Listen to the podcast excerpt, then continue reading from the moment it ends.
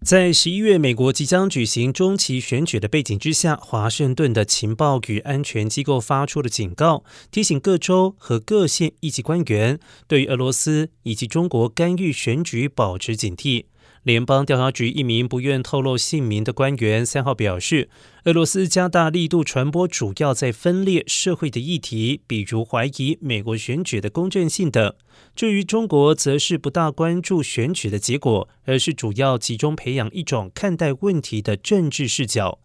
美国国土安全部几周前曾经发布指导讯息，指出中国对待中期选举的态度不同于总统竞选。他们认为中国没有干预总统选举，而只是观望而已。但中期选举时会有变化。